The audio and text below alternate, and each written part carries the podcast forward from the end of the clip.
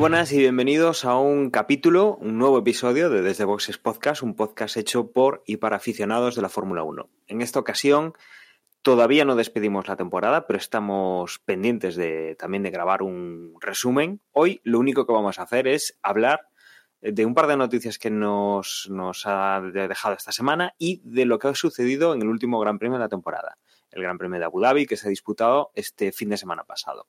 Como digo, más adelante intentaremos grabar un, eh, un episodio intentando pues contar la, temporada en general y, dar nuestras opiniones y cerrar así este 2019 y prepararnos ya para el 2020.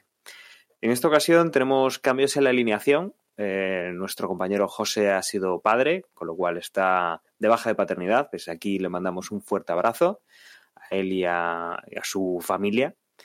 Y hemos incorporado a un antiguo colaborador del podcast. Tenemos con nosotros a Agustín. Muy buenas, Agustín. Hola, buenas. Esto de esperar al jueves para grabar me da la oportunidad de participar por primera vez este año. ¿eh? Así que. Bueno, pues nos alegramos de tenerte con nosotros una vez más. También tenemos al, resto de habituales, eh, sin, sin José. Tenemos a Juan. Muy buenas, Juan. Hola a todos. Bienvenido, Agustín. ¿Cuánto tiempo? Gracias, gracias. y tenemos también a Emma. Muy buenas, Emma. Hola a todos. Un saludo aquí también a, José y a la family. Y bueno, eh, Gus, ya no te caduca la plaza, ya la has salvado. Hasta el próximo año. Es la renovación, es la obligación, grabar un episodio para renovar, ¿no? Efectivamente, la cláusula de renovación automática incluye que si has grabado en temporada 2019, la 2020 estarás ahí. Bueno, y como, como decía, vamos a contar algunas noticias que han surgido pues estos últimos días y que hay alguna que nos interesa bastante. Y luego eh, vamos a hablar de lo que ha sucedido el fin de semana en Abu Dhabi. Empezando por las noticias, Emma, por fin conocemos la parrilla del 2020, salvo que haya alguna sorpresa de última hora, en plan de algún piloto pues que decida cancelar su contrato o que algún equipo pues lo fulmine, mm, teniendo ya el contrato, digamos, para 2020. Y completábamos con el asiento que deja Kubica en Williams y que finalmente ha ido a parar a la, FITI, a la, a Tifi, perdón. Eh, que correrá, eh, como últimamente estamos viendo, con un contrato en principio lo que anuncia Williams es un año. Sí, era, diría natural, ¿no? Que fuera la FIT el elegido en torno, básicamente porque este año ha, disputado muchas, muchos libres uno a lo largo del mismo y una vez que Kubica de mutuo propio decidió irse, pues en Williams no, no, han esperado, bueno, no han esperado, han esperado a que Abu Dhabi confirmarlo oficialmente porque la Tifi tenía que conseguir los puntos suficientes en la Fórmula 2 para hacerse con la superlicencia y bueno, era una cuestión al final de trámite y lo logró, ha sido subcampeón de la Fórmula 2, con lo cual le da acceso a tener la superlicencia y de ahí que Williams no lo anunciara mm, al día siguiente que Kubica les dijo que, que no iba a seguir en el equipo que Latifi suba a Williams, aparte de ser un poco, entre comillas, natural dentro de la estructura de Williams, no deja de mostrarnos una vez más cómo funciona el mundo del motorsport a estas esferas. Eh, Nick de Vries, que ha sido el campeón de la Fórmula 2, ha decidido, por falta de oportunidad o por lo que sea, irse a la Fórmula E no ha ido a mal equipo y a un mal campeonato, ¿no? Que de hecho el próximo, en la próxima temporada ya va a ser campeón, ya valdrá como campeonato del mundo y Davis ha ido a Mercedes. Pero no deja de ser curioso que no suba a la Fórmula 1 el campeón de la Fórmula 2 y sí que suba el subcampeón a la categoría. Bueno, así funciona el motorsport. Y, y de cara a Williams, pues vamos a ver a ver, un poquito mejor que Kubica, imagino que, irá, porque francamente ya lo hemos hablado en alguna ocasión, pues Kubica pues no es el Kubica que nos acostumbraba y tenía mm, con todo el cariño sus limitaciones y la prueba está en la comparación con Russell, pues perdía de una forma continua y vamos a ver si con Latifi mejora un poquito la cosa, pero la situación de Williams es un poco eh, en, en, plan coma, porque eh, incluso han empeorado los resultados de la temporada pasada que ya eran penosos. Y eso que la temporada pasada, esto ya lo hablaremos quizás más en profundidad en el resumen de temporada, tenían a Stroll y a Sirotkin como pilotos y ese en la temporada pasada sacaron más puntos que este año que a priori tenían a Russell y a Kubica, con lo cual pues mmm, el próximo año con Latifi y Russell pues tampoco les auguro gran gran avance en la mejora, pero bueno, al menos pues eh, Latifi ya, ya conoce al equipo, ya sabe un poco de, de qué va la cosa y vamos a ver qué, qué, qué tal le sale. Y como, como decía yo, otro piloto que, firma por un añito. El 2020, el final del 2020, va a ser una temporada, la verdad es que bastante interesante en cuanto a movimiento de pilotos, porque hay muchos contratos que finalizan antes de esa temporada 2021, en la cual se supone que habrá toda esta revolución que llevamos tanto tiempo comentando con, con novedades en reglamento y con, con mucho cambio en cuanto a los coches que supuestamente pueden dar un, un, poco de vuelco, ¿no? Todos están, eso, 2020 digamos que va a ser ahí un, un año de impasse para que en el 2021 pase lo que tenga que pasar. De hecho, además, eh, lo contamos como anécdota, porque vamos, este, este, creo que es un rumor, un comentario que ha habido de Stefan Brandel, creo que era Emma, eh, que decía que, sí, que Martin Fernando, Brandel, sí. Martin Brandel, perdón, que decía que Fernando había tenido una conversación con él, Fernando Alonso, y que en 2021 estaría en Fórmula 1 o tenía ganas Sí. de ir a Fórmula 1, y el equipo era Renault. Sí, en la parrilla de, de Abu Dhabi le confesó a Martin Bradley única y exclusivamente que iba a volver a la Fórmula 1. Y después Martin Bradley deducía que es el único posible equipo donde lo vería sería Renault. Pero bueno, el caso es que al margen de la anécdota esta de Alonso, que siempre va a estar en el candelero porque a él mismo le interesa y por diferentes intereses el próximo año con tanto piloto que no tiene contrato importante en escudería importante, pues siempre va a estar ahí el nombre de Alonso circulando. Pero al margen de esto, también aquí en Abu Dhabi, Binotto ha dejado pildoritas en forma de piropo hacia Hamilton. Y, eh, y, la temporada recién acaba de acabar, o sea que la historia esta empieza jugosita con nombres importantes como Ferrari y Hamilton. A mí lo de Hamilton, la, sobre todo más que el más que el comentario por parte de Viñoto, ¿Viñoto o Binotto? ¿Cómo se dice? Binotto. Como, o sea, o sea, no es con ñ. No. Vale, pues lo de Binotto no me parece tan extraño, la verdad. Pero la respuesta de Hamilton fue tan irónica además que realmente yo escuchándolo me daba la sensación de que prácticamente está descartando el ir para allí, ¿no? O, que, o, dejando ver de alguna manera que no le apetece demasiado. Con lo cual, yo es que empiezo a darle a, a liar la madeja como estaba por ahí ese rumor o esa posibilidad de que Mercedes se retirase y que, y que ya no corriese, ¿no? Eh, a mí me da la sensación de que si eso fuese así, o sea, si realmente Mercedes se quisiese retirar, la respuesta de Hamilton no hubiera sido esa. Hubiera sido más... como que lo habría puesto más contento, ¿no? El, o, habría, o, habría sido menos irónica, no sé si me explico. Sí, pero cuando le preguntaron directamente no lo negó, con lo cual alguna... Hombre, no, no, negó que hubiera habido a, eh, contactos, pero es que a mí si me apuras, lo raro es que a esos niveles no haya algún tipo de contacto. No, bueno, mmm, a día de hoy sigue teniendo contrato con Mercedes. Mmm, que vayas a, a, a Maranello a hablar con el presi máximo capo de Ferrari, pues mm, a ver. Pero fue él directamente a hablar con el capo de Ferrari, él y a Italia. Claro, claro, eso es lo que. ¿O no sería el representante de uno que se vio con. Bueno, eso, yo no he estado en la reunión, pero lo que comentan es que ha hablado con Hamilton, ha hablado con el máximo responsable de, de- de- del conglomerado Ferrari, por así, por así Pues es decirlo. Varias veces, varias veces, incluso llegan a decir dos veces a lo largo de, de este año.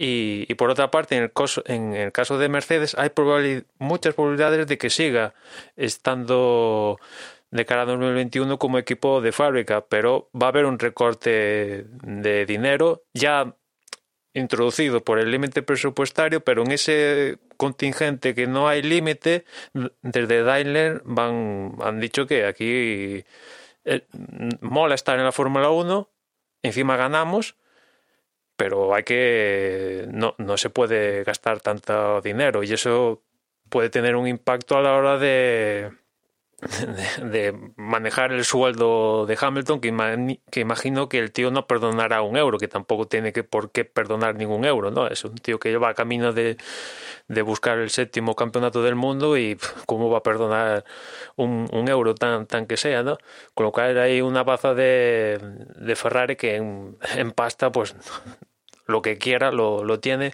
Y por otra parte está también eh, en la, mirando para Ferrari, a día de hoy sigue teniendo dos pilotos con contrato, Leclerc en principio a largo plazo y Vettel pues aún tiene el próximo año y este año nos han vendido a Vettel como si fuera aquí el Mesías, al principio de temporada al menos. Pero, es, pero por- eso es por, por lo que, vamos, porque es lo que tienen y no, y no lo van a dejar mal. Pero tú imagínate que realmente tuvieran la posibilidad de cambiar el año que viene a Vettel por Hamilton. ¿Tú cuál crees que estaría correcto? Hombre, lo cambian fijo, pero por eso te quiero decir que en la última prueba del año ya no esperas ni, ni, ni a meterte en Navidades o en enero, ¿sabes? Unas declaraciones por ahí pa- para que un poco salieran en lo- en los medios, nada. En el último gran premio de, del año dices que estás muy contento porque Hamilton está disponible para 2021. Joder. Eh, Leclerc puede estar, entre comillas, tranquilo, pero Vettel, si la intención de Vettel es continuar, dice, pues eh, ya me están buscando el sustituto, que por otra parte, viendo la temporada, es obvio, ¿no? Yo creo que aquí Hombre, no es es que alguna muestra de inteligencia debería tener Ferrari a estas alturas. No, no, ya. o ha metido la pata todo lo que se puede meter, al menos demostrar algo de inteligencia y estar ya buscando un recambio. Y por otra parte también Ferrari busca mover el avispero, ¿no? Que, que Mercedes también se preocupe de, bueno, si va, Pues sí. va a dar, que Mercedes en teoría debería estar cubierta con Russell y si hay que repescar o con se repesca, pero bueno, mm, eh, todo depende del monoplaza al final, porque si en el Mercedes pones a otro ganaría, pues probablemente. ¿Es Hamilton el diferencial ahí? Pues estamos siempre en la dicotomía esta de... Bueno, que forma parte de la Fórmula 1, que hay máquinas ahí de, juego, ¿no? Que forman parte de- del juego, ¿no? Pero en fin, que mm, el próximo año de primeras, pues entre Verstappen, eh, Hamilton, eh, este, la figura de Alonso purulando por ahí, mm, va a haber tema de conversación seguro. Desde luego nos queda, nos queda un año interesante el que viene con, con esos, con esos cambios. Otra, otra noticia que tenemos en este sentido de renovar un año y que no es para 2020, pero es para 2021 y era una noticia que teníamos ahí pues un poco sobre la mesa porque podría suponer un, un cambio importante, es que eh, Red Bull y Toro Rosso eh, renuevan el compromiso con Honda durante 2021. Eh, Red Bull había sido la, segunda marca en, en, firmar. Primero habían hecho la prueba con Toro Rosso. Toro Rosso, eh, no sé si habría firmado dos o tres años, pero bueno, el contrato acababa en 2020 y Red Bull sí, habría firmado 2019-2020.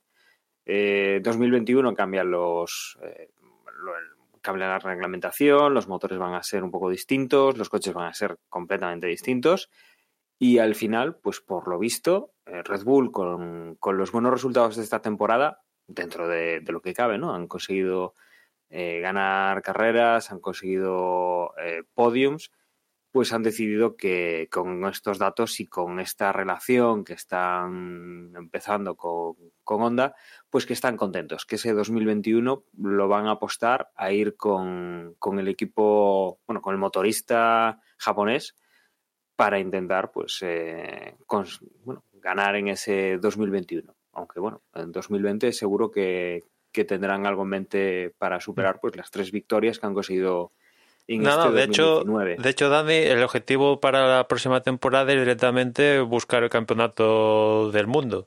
Ya directamente. Y eh, un poco viendo lo que han conseguido este año, digamos que Red Bull, entre comillas, ha ganado ese año de prórroga a 2021, porque de momento Honda no se, no se ha comprometido a largo plazo con la Fórmula 1. Vamos a ver cómo sale el próximo año y 2021, pero no sé. En cualquier escenario, si ganan el campeonato, el campeonato del mundo como si no lo ganan, pues eh, lo cierto es que desde la matriz de Honda en Japón están reevaluando la presencia de Honda en, el campeonato y no es la, la única marca, porque también desde Renault están, van a evaluar si les compensa seguir em, en, el campeonato. Antes os hablaba de Mercedes, que, que hay muchas probabilidades de que siga en el campeonato, pero no si continúa en la misma magnitud con la que lo hace ahora. O sea que vamos a ver, porque como decidan irse, pues nos vamos a quedar aquí peladitos de, de todo. Ah, Desde luego, el, el mundo del motorsport está también siguiendo la senda un poco del, del mundo del, del transporte, digamos, a nivel personal, eh, y, vemos que hay cambios en, cuanto a la electrificación de los coches y, y nos vemos también reflejado esto en, en competiciones, ¿no? Tenemos en motos, tenemos ya categoría de motos eléctricas, en coches tenemos la Fórmula E, estamos empezando a ver pues eh, hibridaciones en, en, otras categorías, como bueno, pues eh, hemos visto no hace mucho que estuvimos en, en, el Museo en Asturias de Fernando Alonso, hemos visto ese, ese coche con el que ha corrido en, en Le Mans, con, con esa hibridación que, que, tiene y que desde luego es algo que se está arrastrando y que Claro, estas grandes casas que construyen coches, al final lo que construían pues era su, su coche con su, sus motores. Y al final en lo que se desarrolla mucha tecnología es en el motor. Y que dejen de hacer ese, ese esa maquinaria que es, es un reloj de, de, precisión y que empiecen a entrar pues otros motoristas que se dediquen pues a, temas ya pues motores eléctricos y motores de una nueva generación, pues hace que igual no les sea tan interesante seguir invirtiendo en esa en, en esa motorización, en ese en esta Fórmula 1, en, en otras eh, competiciones del motor, en las cuales pues eh, no, no, vayan a sacar para luego vender en la calle. Y yo creo que aquí lo estamos viendo y, y yo creo que las marcas empiezan a dar cuenta. Los japoneses eh, ya se retiró Toyota. Honda está que viene y que va hemos visto cómo se fue, cómo ha vuelto y tienen, tienen sus dudas de, de, cuánto tiempo seguirá. Bueno, Renault es el, yo creo que ya es el, el eterno, vamos a ver cómo nos va la Fórmula 1, si nos compensa o no. Ya lleva varios años así, llevan, es el discurso que tienen todos los años. Y desde luego, pues habrá que estar un poco pendientes de cómo funciona la Fórmula 1 en 2021, qué, qué pasos dan los motoristas, porque sabemos que motoristas como Ferrari no se van a echar atrás. Porque para Ferrari sería cambiar absolutamente todo su. Ya, ya no la competición, sino el negocio. Que, que por cierto, hay noticia con, con, Bueno, sigue, sigue, después.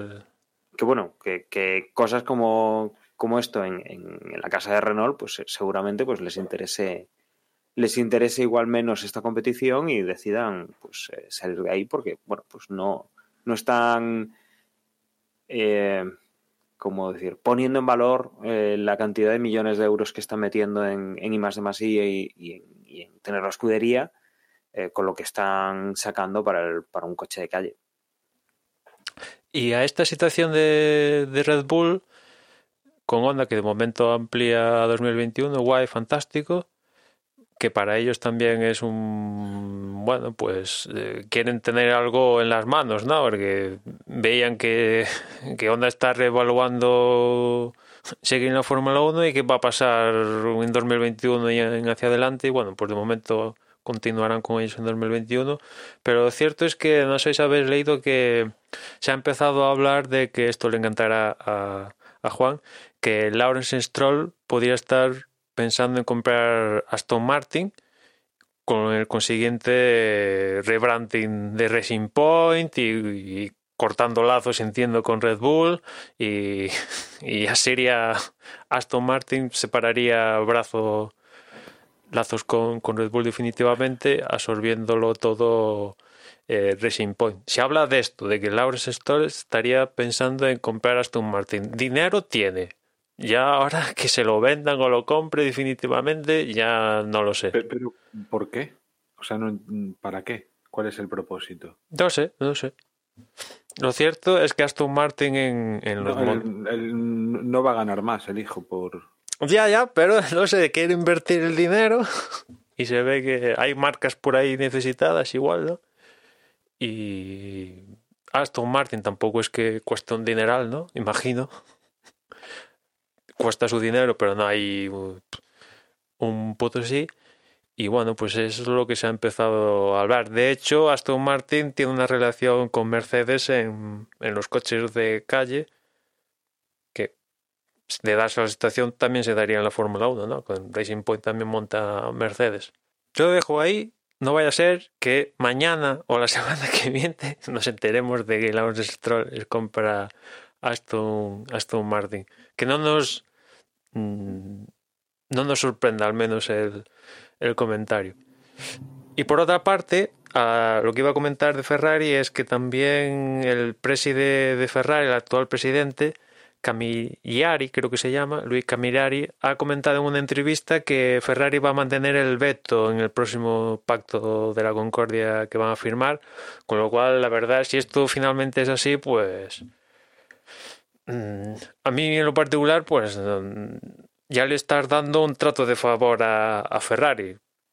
Aunque no lo utilicen, porque la última vez que lo utilizaron creo que fue en 2015, una cosa así. No lo han hecho, no lo han utilizado muchas veces, pero la constante amenaza de que lo tienen ahí, quieras o no quieras, mm, ya mm, hace que las posturas de cada uno sean las que sean y, al final es mm, tener un tener un o sea es darle a una escudería que forma parte de tu campeonato el truco de ser nivel dios y pues no no me mola Desde luego, eso desequilibra un poco el, el- la balanza y, el, y esas negociaciones. Y sobre todo, además es eso, o sea, el, el nombre ya de, de cómo es todo, la concordia. O sea, que una, una sola escudería pueda ejercer el derecho absoluto a que algo no salga adelante, pues no se ha utilizado mucho, pero en alguna ocasión, como dice Emma, se ha utilizado. Y Bueno, marca se ha utilizado, o sea, yo creo que sí que se utiliza, ¿eh? Y, y de hecho, es.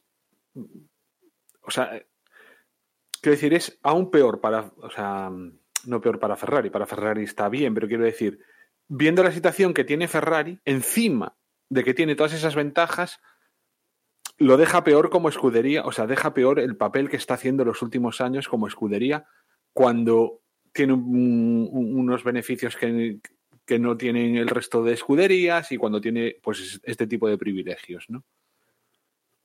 Y no no hay claro en desde cierto, luego en cierto luego. modo es una decepción por parte de Liberty que haya al final sucumbido ¿no? a ese poder que tiene.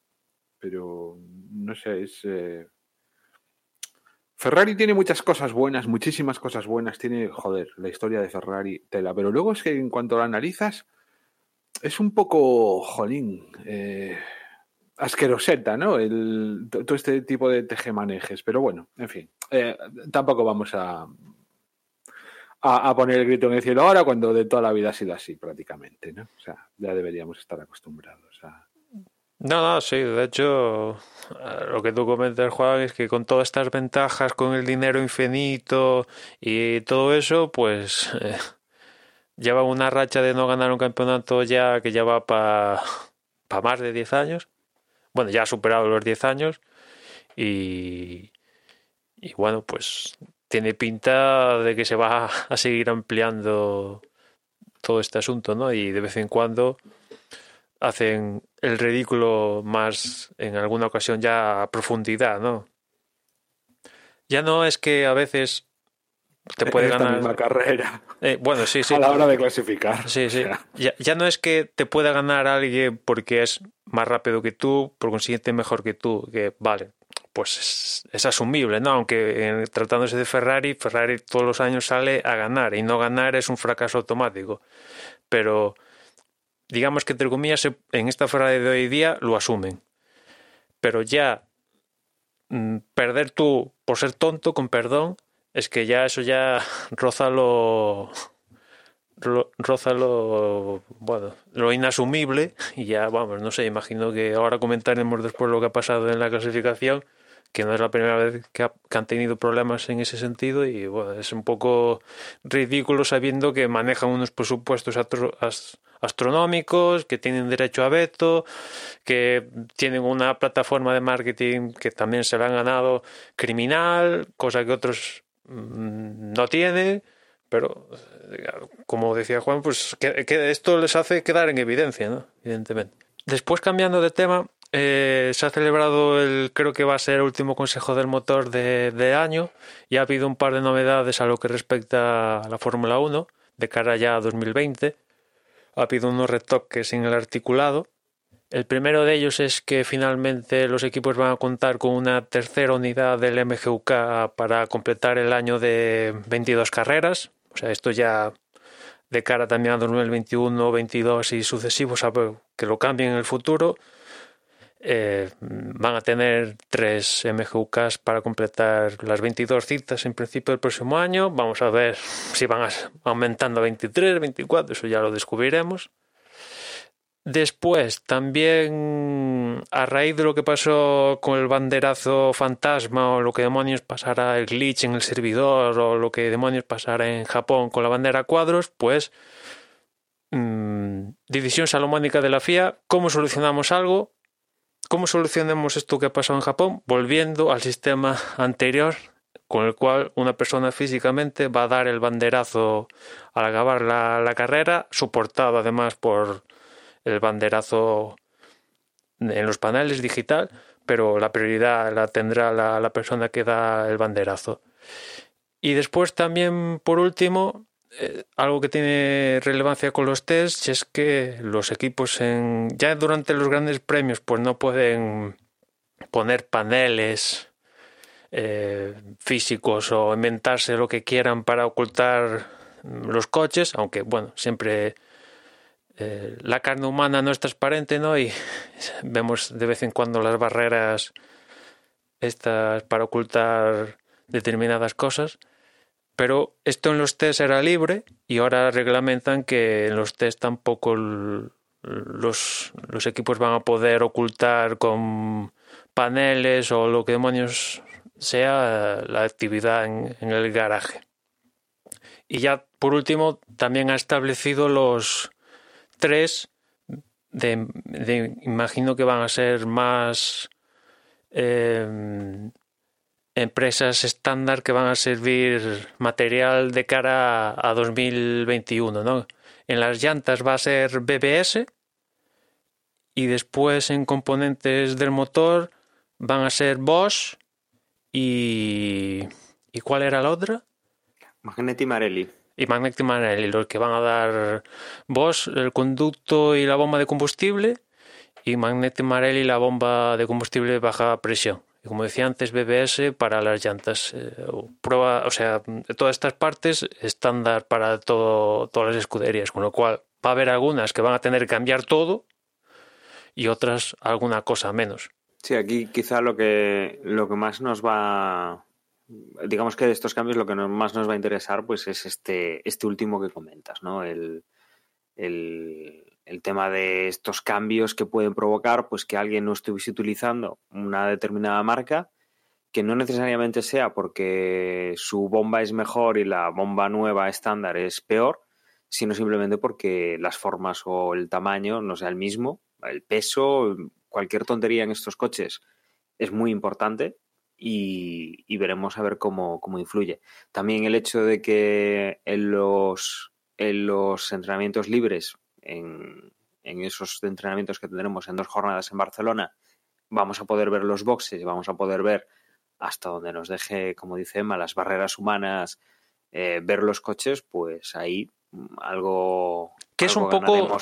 Que, Dani, perdona, que, que, es un poco tontería porque en los test, como es el inicio, dices, bueno, ahí digamos que entra, in, aún lo puedo entender, ¿no? O es que es el inicio, vale, venga, pero ya durante la temporada no sé, es absurdo que lo intenten, o sea, estas historias que vemos que se juntan detrás del monoplaza, detrás del difusor, los cinco mecánicos para que no se vean imágenes, porque es un poco absurdo, porque eh, a los cinco días todas las escuderías tienen un reportaje fotográfico al milímetro del resto de, rivales. Ah, pero nada más empezar la temporada, con lo cual ya durante la temporada, pues imagínate, ya tienen hasta un estudio CAD de, cada coche y de todo tendrán. Igual, igual es mal, el tema es el movimiento. El movimiento en el sentido de, a ver, tú el alerón lo vas a ver, te sale el Mercedes al lado, ves el alerón como es, hay fotógrafos contratados, te sacan te sacan las fotos. Pero igual no tienes tanto el, oye, ¿cómo cambian este, este mecanismo? ¿Cómo lo sujetan? Y, y a veces eso también influye. No solo es cómo queda visualmente y cómo, cómo solucionan temas que luego tú puedes extrapolar aerodinámicamente, sino igual cómo lo implementan en combinación con otras piezas, como, cómo lo ponen en soporte o cómo consiguen que tenga eh, una flexibilidad, pero que sea rígido en cuanto a, que no se mueva de ese soporte y que no se salga de ahí. Una de las pocas cosas que me gusta de la retransmisión de Movistar es cuando está Abel Fábrica en la parrilla de, de salida y que va peinando por ahí monoplaza a monoplaza. Y justamente en esta última carrera de Abu Dhabi quería enseñar, no sé qué, qué coche era, si el McLaren o ya no me acuerdo y se le pusieron los cinco paisanos detrás y no hubo manera de Creo enseñarlo. Y no hubo manera y no hubo manera de enseñarlo. Que, señores, que esto ya si, si el coche lo dejan tirado pa, para pasar las verificaciones el viernes y ya se sabe todo al dedillo. Pero bueno, en fin. Fue muy ridículo. Bueno, también es un poco el espectáculo. O sea, quieres que no, el, el, que no te muestren el coche, que digas, anda, ¿y qué habrá ahí? No sé, es depende un poco para qué gente, pues será un poco, no sé, ese punto de decir, pues algo deben estar haciendo, algo, algo ocultan, no sé, tienen una solución que el resto de, de equipos quiere copiar y no lo dejan, bueno, no sé. Bueno, poco, como te digo, a estas alturas más a tratándose de Abu Dhabi, pff, si se ocultan algo, muy gordo tiene que ser. Porque Pero bueno, ya, piensa, ya se sabe todo. que, o sea que... eh, teniendo pocos entrenamientos, piensa que igual están probando ya algo. Los equipos ya deberían estar probando ya cosas. Y, y además los equipos potentes y que, que, están luchando arriba, seguro que ya tienen cosas del año que viene. No, no, de hecho. Alguna cosa ya han probado. De hecho, por ejemplo, Ferrari estrenó cosas en, aquí en Abu Dhabi para poder después eh, utilizarlas en los test post um, última carrera de Abu Dhabi. Y las estrenó justamente en la carrera porque era la única manera de poder después utilizarlas en los test, ¿no? No, puedes, no, no se puede estrenar piezas exclusivas después de acabar la temporada en esos test. Tienes que haberlas haber utilizado en la temporada para después, si quieres, utilizarlas en los test post carrera. Y es lo que, por ejemplo, pasó con, en este caso, con, con Ferrari, pero imagino que otros, otras escuderías harían algo similar, con un alerón o lo que sea, para tener más kilómetros después en estos test que se celebraron martes y, y miércoles, eh, anteayer y, y, ayer que estamos grabando hoy jueves el, el podcast. Bueno, y, de los otros dos cambios que, que, comentabas antes, bueno, lo de la bandera. Venimos de que una persona agitó la bandera antes de tiempo, por eso pusieron la bandera en digital, por decirlo así, que luego ha fallado la digital y ahora van a volver a poner la persona con la bandera y que, que además respaldan con el digital, bueno, veremos veremos cómo sale, pero de, desde luego esto no. Sí, sí, es no un creo, no creo que haya mucha, Francamente, mucha diferencia. Francamente, de, seguramente cuando hablemos del resumen de temporada saldrá el tema, pero es la primera temporada completa sin Charlie White como director de carrera, tristemente porque falleció de forma repentina a, comienzos en, Australia. Y este año, no sé, no sé si el director responsable es Michael Maxey, el sustituto o qué demonios, pero ha habido unos problemas en la FIA, aparte del tradicional ya divergencia de criterios, o sea, eh, esto del digital, ahora volvemos, ahora que no sé qué, lo de Ferrari, el glitch este último que hemos tenido aquí en Abu Dhabi con el DRS, que se les cae un servidor y ya manda paseo el DRS, ostras. Mm, a ver, todos los años la FIA tiene alguna cosita, pero no sé. Se le han juntado a Michael y de todo de repente esta temporada, así. Que vamos a ver si sigue para el próximo año. Bueno, se, eh, se, lo ha encontrado o se lo ha buscado muchos de los problemas que ha tenido. ¿eh? Sí, sí. Que, probablemente eh, no sea responsable. Bueno, responsable último sí, pero quiero decir, poca culpa probablemente haya tenido en el problema este de la bandera, pero sí de las decisiones que se tomaron y, y todo este tipo de cosas. Y luego, bueno, lo otro, el tema del aumento de los MGUK, que recordemos que es la parte cinética la que recupera energía en, el coche cuando, eh, cuando tienes que cargar la batería para conseguir el turbo. Es una pieza fundamental y que además pues son, eh, hablan aquí de 120 kilovatios de potencia que genera.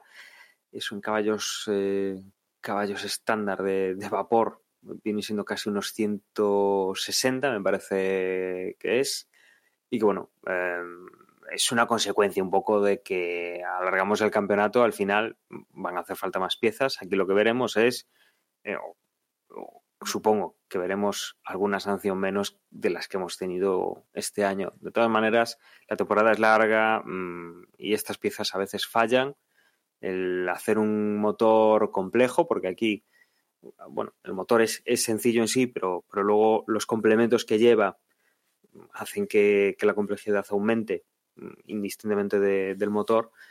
Y yo creo que aquí pues eh, es una decisión normal en una temporada que va a ser un poquito más larga eh, poco a poco y que, quieren llevarla, habían dicho hasta 25, 24 carreras, con lo cual esto pues eh, es algo es algo normal. No, yo creo que aquí no hay mucho más que, que decir, salvo lo que decimos siempre. La Fórmula 1 antes tenían sus limitaciones, que prácticamente no eran limitaciones comparado con lo que tenemos ahora, que sí que es un cinturón bien, bien apretado y que la verdad es que restringe el potencial de estos coches un montón. De hecho, esta temporada, la mitad de temporada, no ha roto el límite de 2 MGUK para todo el año, ¿no?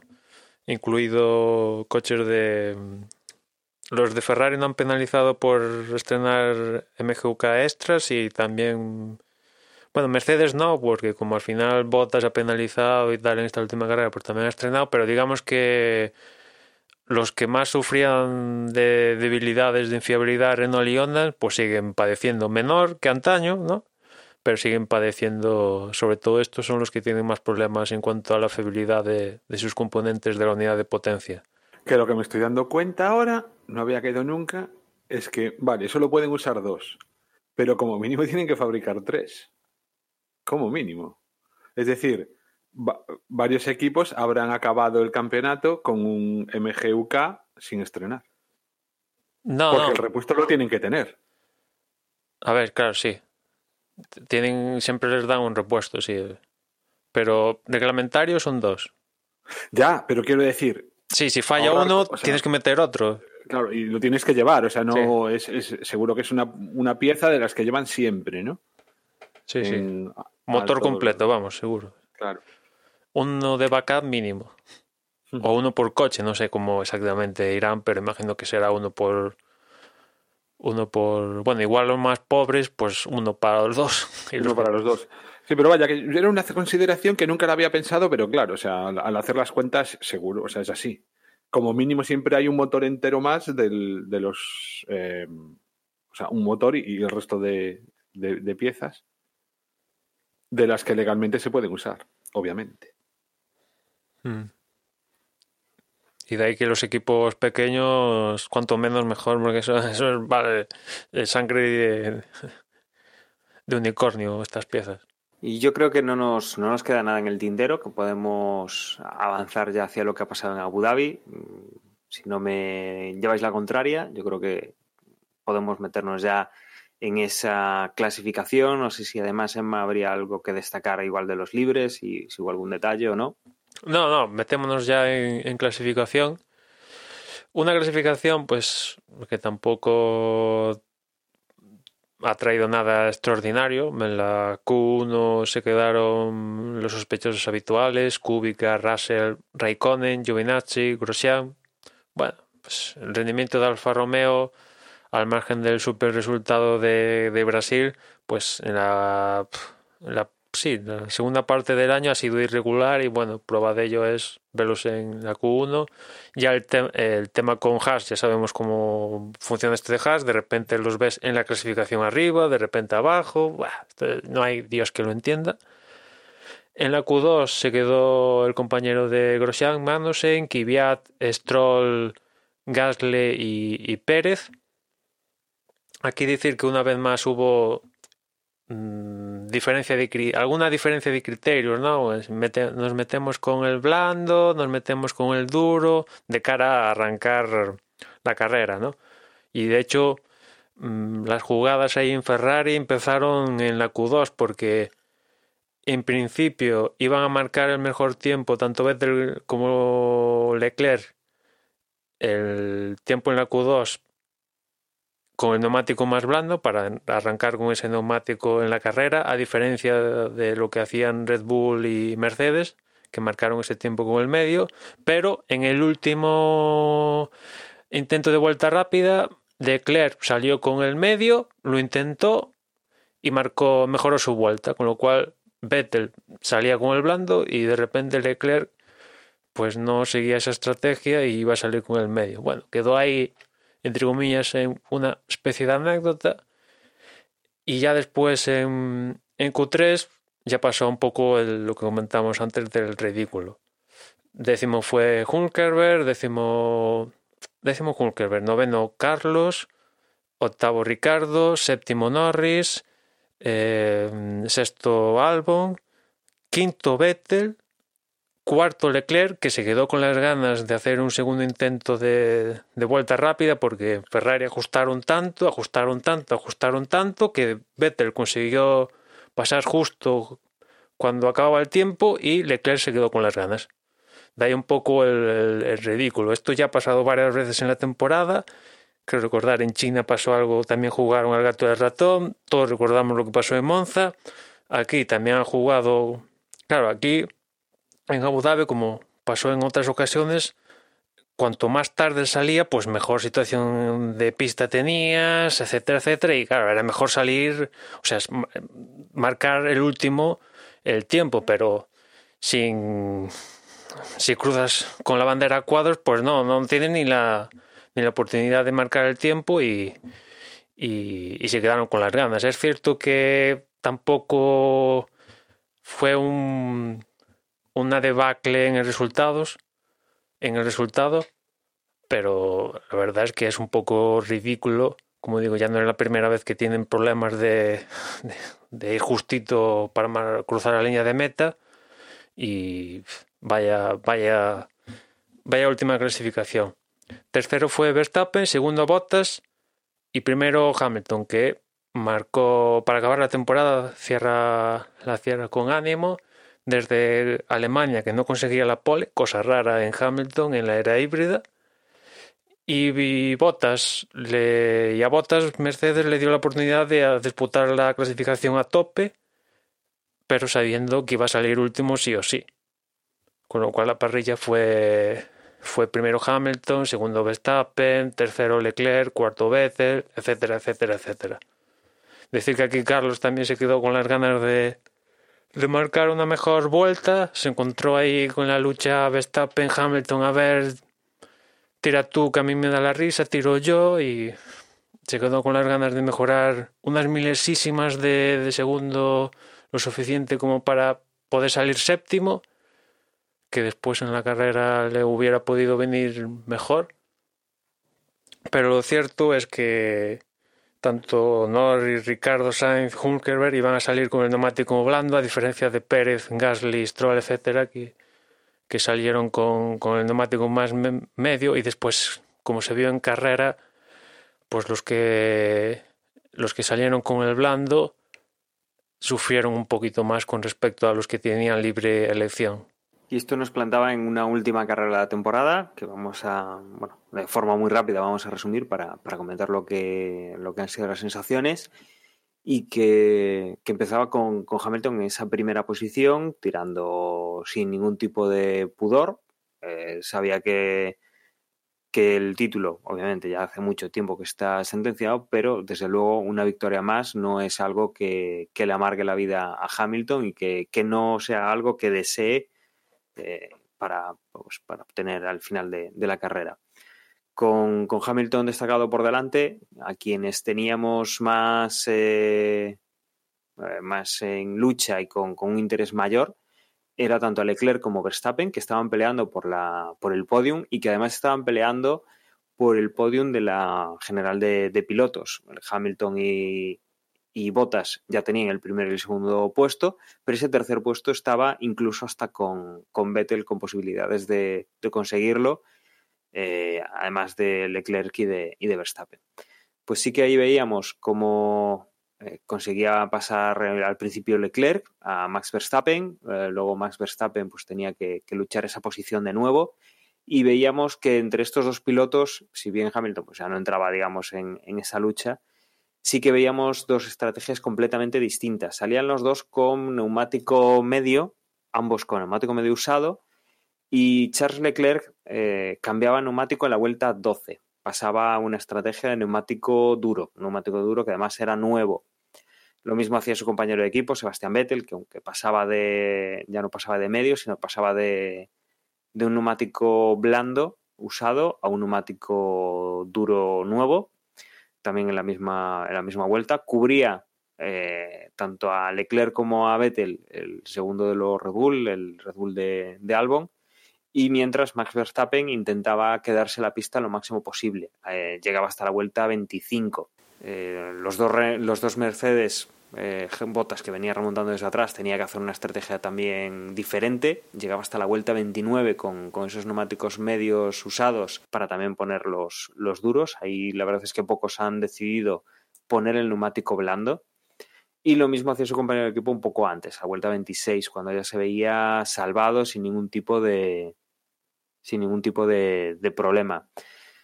Eh, Verstappen entraba en la 25, eh, no tenía no tenía mayor problema cambiando esos neumáticos. La verdad es que otra parada estelar del equipo Red Bull, una parada muy rápida. De, hecho, la retransmisión creo que ni siquiera se llegó, ni siquiera se llegó a, a ver el, el, cronómetro oficial, eh, dado que no, no, les debió dar tiempo a, a ponerlo en la, en la, en la retransmisión. Y nada, a partir de ahí veíamos una carrera en la cual Leclerc eh, intentaba remontar lo máximo posible. Veía que con Verstappen que no, no podía, intentaba hacer pues, una estrategia nuevamente distinta. Esos neumáticos duros, pues los volvía a cambiar a vuelta 38. Intentaba pues ir a una estrategia con, con unos neumáticos blandos nuevos y a partir de ahí intentaba la caza del piloto holandés hacia hasta el final de la, de la carrera y que al final pues no, no, conseguiría adelantar. La carrera terminaría con Hamilton en primera posición, destacado por encima de, por delante de, Max Verstappen. Max Verstappen sin ningún tipo de, problemas parecía pues eso, en esa segunda posición. Luego llegaría eh, Charles Leclerc con, con bastantes segundos de, de, desventaja sobre Verstappen, perseguido por Valtteri Bottas, que fue el que puso un poquito la, la guinda esa parte final, intentando adelantar y recuperar esa, ese podium, eh, aunque fuera la tercera posición, de manos de, Charles Leclerc. Por detrás ya vendría, pues en quinta posición, el segundo Ferrari, el de Sebastián Vettel, que aquí además es un poco más doloroso todavía, esa posibilidad de haber quedado tercero en el campeonato o de hacer algo más y que todos sus rivales pues han, quedado por encima y que incluso su compañero de equipo pues le, le ha arrebatado esa, esa posición este año. Por detrás luego ya venía Alexander Albon, eh, Sergio Pérez, Lando Norris en octava, noveno Daniel Kvyat Y teníamos sorpresa en la décima posición, porque en las últimas vueltas, sobre todo en la última vuelta, Carlos Sainz conseguía llegar a ese, a ese puntito, a esa décima posición, adelantando a Ricciardo y a Hulkemer, y que con esto la, la guerra que tenía nuestro piloto español era conseguir afianzar esa sexta posición en el campeonato y que por un punto, efectivamente, al final se lo, se lo ha llevado. Ha quedado por encima de tanto de Gasly como de Albon, un punto por encima de Gasly y cuatro por encima de Albon. Y con ese, esos dos adelantamientos que consiguió en las últimas vueltas, en, sobre todo al final la última vuelta, que es donde conseguiría eh, pasar a la décima posición, conseguiría ese punto extra que le daba esa sexta meritoria posición en, en el campeonato final. La verdad que la carrera tampoco es que tuviera mucha ciencia. Abu Dhabi, pues, sirve para ver un poco cómo está cada uno. Hay unas diferencias, suele haber unas diferencias abismales entre los mejores coches y los menos mejores. Y bueno, pues mm, Hamilton ha doblado hasta el séptimo y no ha doblado a más porque, porque no apretado quizás más, sino también hubiera doblado hasta, si me apuras, hasta el tercero. ¿no? Eh, esto también ha co colaborado lo que comentaba antes, que en las primeras 17 vueltas creo que fue, no hubo posibilidad de utilizar el DRS, como comenté, pues se les cayó un servidor que controla las diferencias entre los coches y por no mm, el sistema podía estar perfectamente funcionando, pero podía darse que, un piloto lo activara y no estar por debajo del segundo diferencia con el, con el, con el rival y bueno, pues para asegurarse que todos tendrían las mismas posibilidades, que una con una activación no podía beneficiar a uno y perjudicar al otro, pues decidieron eh, anularlo. Mientras solucionaban el tema del, de la caída del servidor, lo solucionaron ya con un, un buen una buena parte de carrera disputada que de hecho tuvo su, su afectación porque pese a que Abu Dhabi tiene unas rectas del copón y, y en teoría se debería poder adelantar en esas zonas, pues no hubo manera de, de, adelantar. O sea, hubo que buscar, digamos que adelantamientos alternativos en otras curvas porque era es sin la ayuda del DRS adelantar en esas curvas es complicado por la razón que sea. En Abu Dhabi adelantar es, es chunguillo. Y si encima no tienes DRS, más. Y fue una de las razones entre. Yo creo que hicieron que, por ejemplo, Bottas se tuviera que conformar al final con la cuarta plaza y no, y no subirse al, al podium porque yo ya tengo claro que todo el, el, asunto este de las directivas para controlar el funcionamiento del motor y sucedáneos y tal, que empezó a, a meter la FIA en, a raíz de México y tal, ha tenido una afectación en el rendimiento de Ferrari claro y contundente, porque hasta, hasta ese momento Ferrari estaba luchándole con errores, sin errores, luchándole de tú a tú a quien sea Mercedes, Red Bull, la victoria y a raíz de ahí pues ha quedado por detrás de Mercedes, por detrás del Red Bull de Verstappen, que hace nada estaba un escalón por debajo de ellos y es cierto que aquí tanto Leclerc como Vettel hicieron una parada más que Hamilton y Verstappen, pero quedar a 43 segundos como quedó Leclerc de Hamilton y Vettel a 64 de Hamilton, pues es todo un abismo y de cara al próximo año me preocupa que Mercedes consiga estas distancias. Ya empezó a ponerle la Virgen a Red Bull para que sea el contendiente de, de Mercedes, ¿no? Quizá aún es más significativo quizá el, en, la, en la bajada de rendimiento en mm, la pole, o sea, en, durante la clasificación. De no sé cuántas poles consecutivas pasaron a, pues a, a bajarse del... Sí. De, sí. O sea, muchas veces ya ni siquiera entre los tres primeros. Sí, sí, no, ahí han perdido rendimiento, ellos dirán, evidentemente no le toca otra decir lo contrario, que no ha pasado nada, porque si dicen que sí que ha pasado algo, pues hay trampa, pero ahí les ha afectado clarísimamente, se ve, vamos, no hay, yo creo que, vamos, es evidente, no hay que ser un lumbreras para ver que, eh, y en la zona del campeonato que estamos ya últimos, a última hora ya tampoco creo que Red Bull o Mercedes traigan un paquete del copón para mejorar, ya pues traes lo mínimo de lo mínimo y ya venga para acabar el año, o sea que aquí les ha afectado. Y, después lo que es la carrera, Hamilton plácido, se echó una siesta, pole, vuelta rápida, mm, sin ningún problema, y otra victoria al, a, la maleta.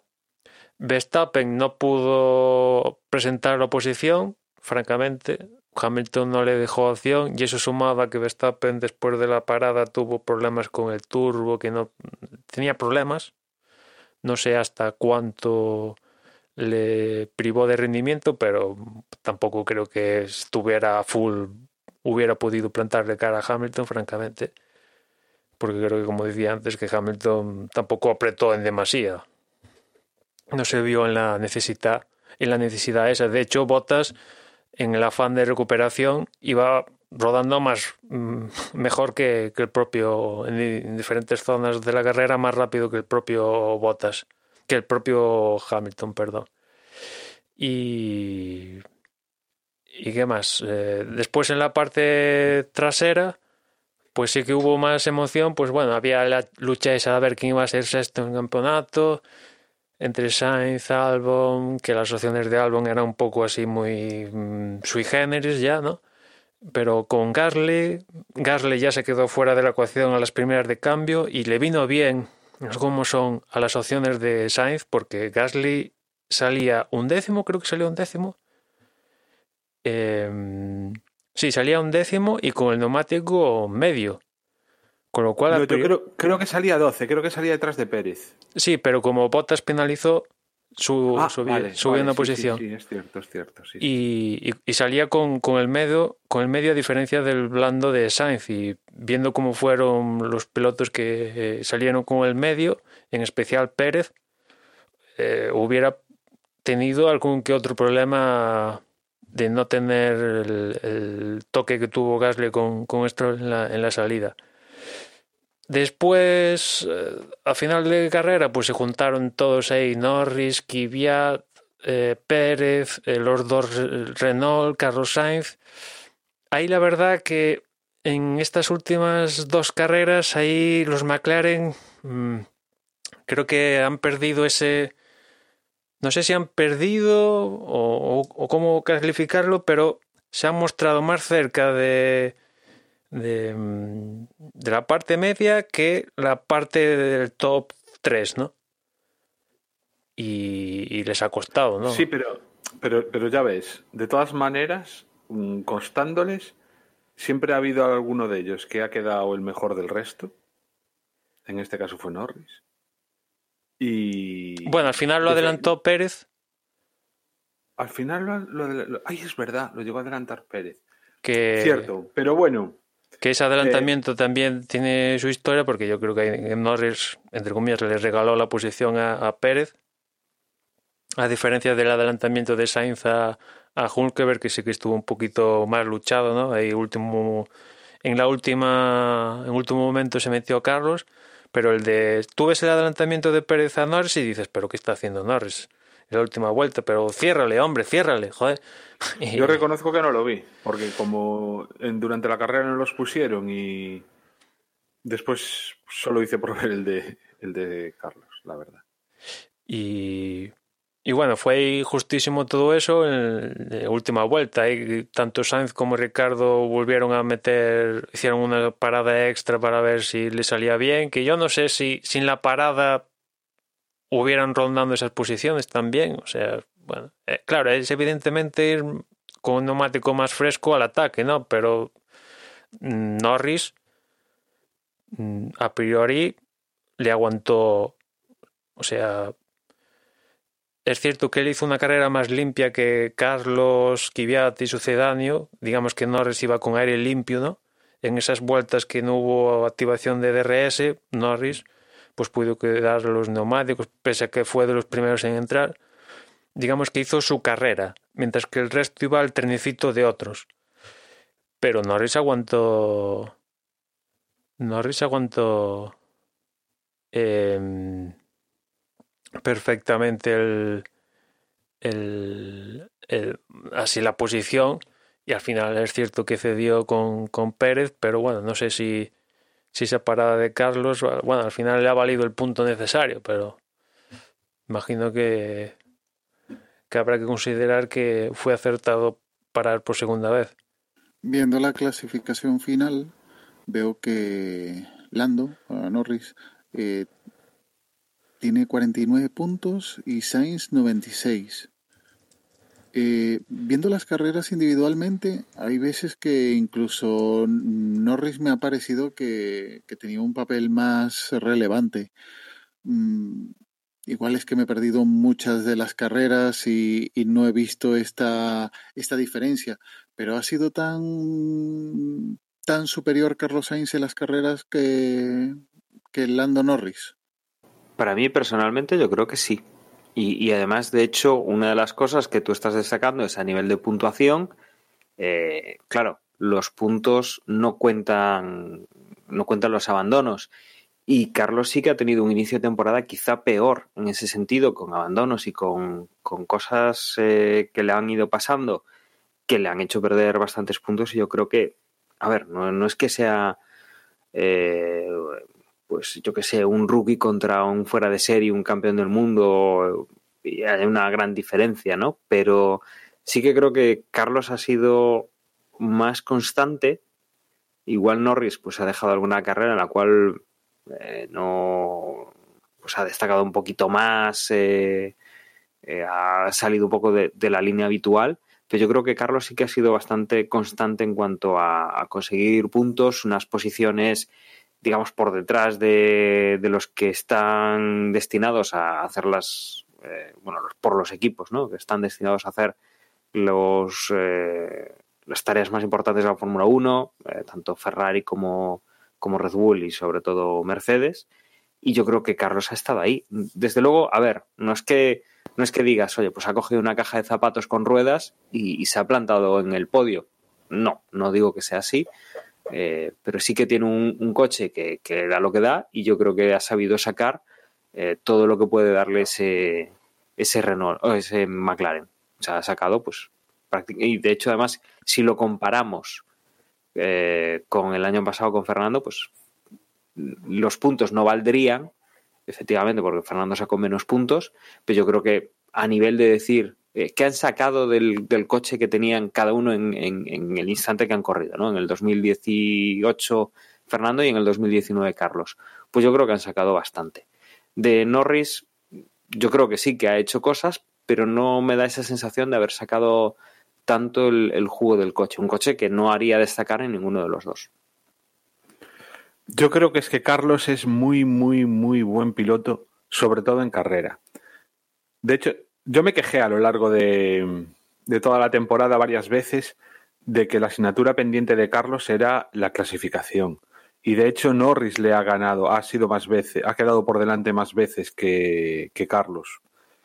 Eh, o sea que en ese sentido, para mí la diferencia entre ambos está eso, en la experiencia de carrera y quizá la temporada en la que sí que podamos compararlos de una forma más más equilibrada sea el año que viene cuando ya Norris haya tenido este año de experiencia. A ver cómo suceden las cosas el año que viene para, para ver. De todas maneras, yo creo que es una de las mejores parejas que ha habido en, en de todas, vamos, o sea, de las más equilibradas y quizá la, siguiente más equilibrada que yo veo ha sido precisamente Renault. Porque en el resto ha habido uno clarísimamente mejor que el otro, ¿no? En, en, absolutamente todas, incluida Ferrari. Para mí, para mí ha habido uno muchísimo mejor que el otro. Eh, de todas formas, hablando ya de, de, de, esta carrera, a mí McLaren me decepcionó un poco en lo que a estrategia se refiere, porque aunque un sexto puesto no deja de ser más que un sexto puesto, ¿quién se preocupa por un sexto puesto? Para McLaren este sexto puesto le ha sabido a, a, delicatessen, vamos, o sea, ha sido algo muy importante viniendo de donde venía.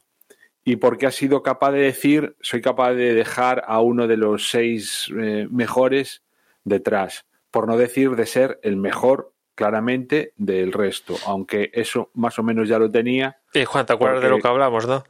Sí, sí, o sea, yo también, o sea, este, este puesto tiene truco.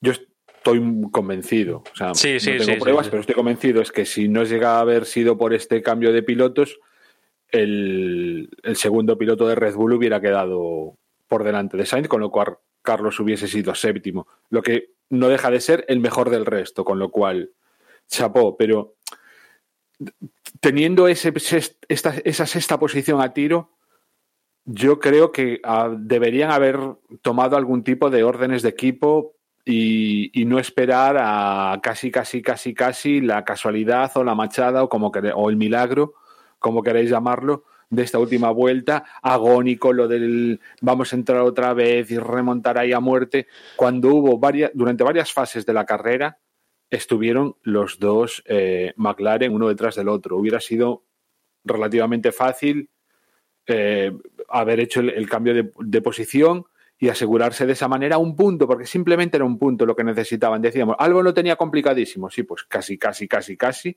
Al final fue algo en el sexto por, por, eso, porque prácticamente en, en, la última curva en la que se podía adelantar fue capaz Carlos de, de pasar por delante de Hulkemer, que curiosamente después también quedó detrás de Ricciardo, que es algo que no me acabo de, de, de explicar. Sí, sí, sí. O sea, si ves el. No, es que después de, de, adelantarlo, Carlos se le fue. Se descontroló el coche. Le metió un. Un volantazo y sobre viraje, o no sé, su viraje o lo que sea, y vamos, lo pasó Ricardo en cero coma, ¿no? Sí, sí, se le fue ahí. De ahí que lo pasaron. Pero es que. Pero además, y esto también es a lo mejor un pequeño tirón de orejas hacia el propio Carlos. Al principio de la carrera, yo creo que hubo, hubo un momento en el que Carlos se la jugó muchísimo, creo que intentando adelantar a Albo. Cuando claramente. O sea, no sé si os, si os acordáis del. Pero vamos, fue eso, en la primera vuelta o, en la, o como mucho en la segunda. O sea, en una de las primeras curvas, a punto están de tocarse. Y bueno, o sea, de, de, quedarse fuera de la carrera hubiera sido muy fácil si Gasly no llega a tener ese percance de que al final hubiese quedado por delante. Y luego también, en un momento dado, los dos McLaren yo creo que se llegaron a tocar en un momento, también ahí al, al principio. Con lo cual, no eran, no era la carrera para tener ese tipo de rivalidad, al revés, no, o sea, aquí claramente deberían haber imperado las órdenes de equipo y vale, que ha sido muchísimo más épico de esta manera, no cabe duda, que ha sido súper épico, eh, pero vaya, mmm, a mí me parece que por parte de McLaren debería haber sido de otra manera el, transcurrir de la carrera, debía, de haber sido algo mucho más tranquilo ¿no? y no tan agónico y tan épico. Ahí estoy contigo. Eh, después de, venir de la carrera anterior, cuando Carlos Sainz consiguió el podio, o hace dos carreras que consiguió el podio, mmm, yo, cre yo creo que dando, teniendo la oportunidad de darle esa sexta posición en el campeonato, mmm, haciendo que le cediera la posición Norris en carrera, hombre, Igual es, fue decisión de Carlos de, de, que no se la diera, no lo sé, eso ya aquí podríamos hacer cábalas, pero siendo, mm, siendo el jefe de equipo, sí, eh, yo estoy contigo, Juan, que yo habría pedido al, al piloto que se diera la posición, porque aún Carlos Sainz adelantando a Hulkenberg ahí en el último momento, eh, aún estuvo Ricciardo cerca o intentando meterle el morro a Carlos, así que mm, también podía haber quedado fuera.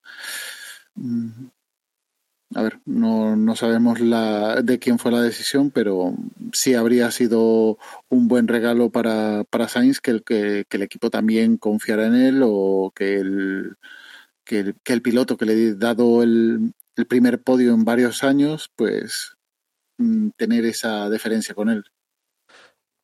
Sí, sí, pero bueno, en la última carrera es cierto que evidentemente mm, es un era un lograr un sexto que, que viendo cómo está McLaren, pues es un sexto importante, ¿no? Es un sexto importante, pero no deja de ser un sexto, ¿no? Y pensando que McLaren aspira a ganar, pues presumir eh, en cierta medida, entendiendo que es un sexto que le viene muy bien, pues a ver, sacar ahí, venga, sí, vemos una orden de equipo y en la última carrera donde ya está todo- casi todo el juego, mm, venga, pues sí, órdenes de equipo para que sume un puntito y que al final les ha salido bien, sin dar la orden de equipo, pero mm, quizás aquí lo más mm, donde hacer el, el punto es el rendimiento con respecto a los rivales, ¿no? Si hubiera un mejor rendimiento, pues no habría que recurrir a peripecias de, venga, órdenes de equipo, eh, una parada extremis. eh. ¿Qué? Y estrategia, que, y estrategia, que para mí eso es otro error que ha tenido McLaren. Y en esta carrera y en la anterior. Y es que yo veo que cada vez es más fundamental el tema de los neumáticos, de elegir, o sea, de, de ver con qué, carre- con qué neumáticos empiezas la carrera. Y de nuevo se ha demostrado que sale más rentable quedar, no, no llegar a la Q3 y poder elegir neumático que tener que salir con el blando. Porque ya ves, Kvyat y, ya, y, y- y el Sí. carrerón que, que- también en sentido- tanto uno como el otro. Y entonces es en la Q2 a muerte Sí, con, el, con el blando y a jugársela ahí. O sea, es. ¿Entiendes? sí, sí, sí. Y que es mejor eso, quedar, salir de, de 10 o, o salir de 11 que salir con blandos. También en esta carrera se juntó que no hubo DRS en esas primeras vueltas, que son Cierto. esenciales para sí. acabar de definir la carrera en los primeros instantes. Y, y después que Carlos, por lo que por lo que dijo él, se encontró con Verstappen y Hamilton y no pudo marcar la vuelta cuando tocaba. Y por unas milésimas, pues se quedó detrás de, de Norris y, y del Renault, ¿no? O sea, ¿hubiera cambiado la película si hubiera adelantado estos? Pues. Ya, pues pero sí, es que bueno, tampoco. Al final, Pérez quedó por delante de Norris. Fue el primero de los Ya, ya, ya. Del resto del mundo, con lo cual ahí está, la estrategia de los neumáticos es No es la primera vez que McLaren ten- tiene esta disyuntiva de, bueno, queremos meternos en clasificación, pero mm, con el neumático malo, ¿qué hacemos? Eh, pues... A ver, como era la última carrera, el único que necesitaba era un punto para acabar de cerrar el resultado, vale, les ha salido, pero si esto fuera la segunda, la primera carrera del campeonato, los- la segunda, pues mm, dirías, pues tampoco es el McLaren bollante en cuarta posición del Mundial de Constructores que hemos visto en gran parte del campeonato. Sí, en ese sentido, bueno, pues. Pero de todas maneras, tampoco, yo, yo tampoco veía al McLaren el coche más rápido al principio de, de la temporada, y sin embargo, Oh, no, no. fue muy constante, fue pum, pum, pum. Tuvo pum, un pico pum. de forma, está claro, ¿no? Que después ahora último se amplificó con ese podium ahí que nadie contaba con él, las cosas como son. Pero sí, la constancia que antes hablaba Dani, sí, la constancia de, de Carlos es un poco lo que la diferencia en, en los puntos ahí de, de McLaren, porque Norris el potencial lo tiene, yo creo que lo tiene, pero la inconsistencia, pues de ahí, de algún sitio tienen que salir ese diferencial de puntos entre uno y, otro. La velocidad la tiene, de ahí, como decía Juan, que en clasificación, eh, en el balance Norris versus Sainz ha salido favorable a Norris, pero hay que tener una consistencia en carrera que ya en la Fórmula 2 pues ya un poco se veía, ¿no? Que Norris pues era capaz de ganar, pero había días que había muy buenas. Pero bueno, al margen de esto, mm, vamos a ver el próximo año ya con más con más con más experiencia a ver cómo sale. Y después se, nos, se nos pasa que antes de empezar la carrera salió la noticia de que el, el coche de Leclerc era reportado por, por la FIA porque resulta que en una rutinaria medición del combustible antes de empezar la carrera encontraron que la carrera, la, carrera, la gasolina que llevaba Leclerc no correspondía con lo declarado por el equipo. Resulta que Ferrari declaró X peso y la FIA encontró que, que tenía cerca de 5 kilos más. Esto fue a investigación. Eh, final de carrera, se investigó. Finalmente no hubo descalificación ni nada. Hubo una sanción de una multa, creo que 50 mil dólares. Una cosa así. Y, la cosa se ha quedado ahí, pero. Mm, por mucho que Ferrari lo quiera justificar de que hubo. a saber qué problema hubo ahí. 5 kilos. Eh, son 5 kilos casi, o sea. Eh, ¿Qué ha pasado ahí? O sea, ¿qué me estás Yo medio contando? por lo que tengo entendido era como una especie de error de anotación, o sea, como un error humano. No, Sí, sí, pero bueno. Que no hubo mala intención. Que es que a mí lo, lo que me hace gracia esta noticia es que sí te dicen, ¿no? Antes de empezar la carrera. Hay un coche, o sea, hay una escudería que le ha pasado esto. Adivina cuál es. Yo es que vamos, mis apuestas Ferrari, irían ¿eh? directamente o Ferrari o Haas, una de las dos. no sé.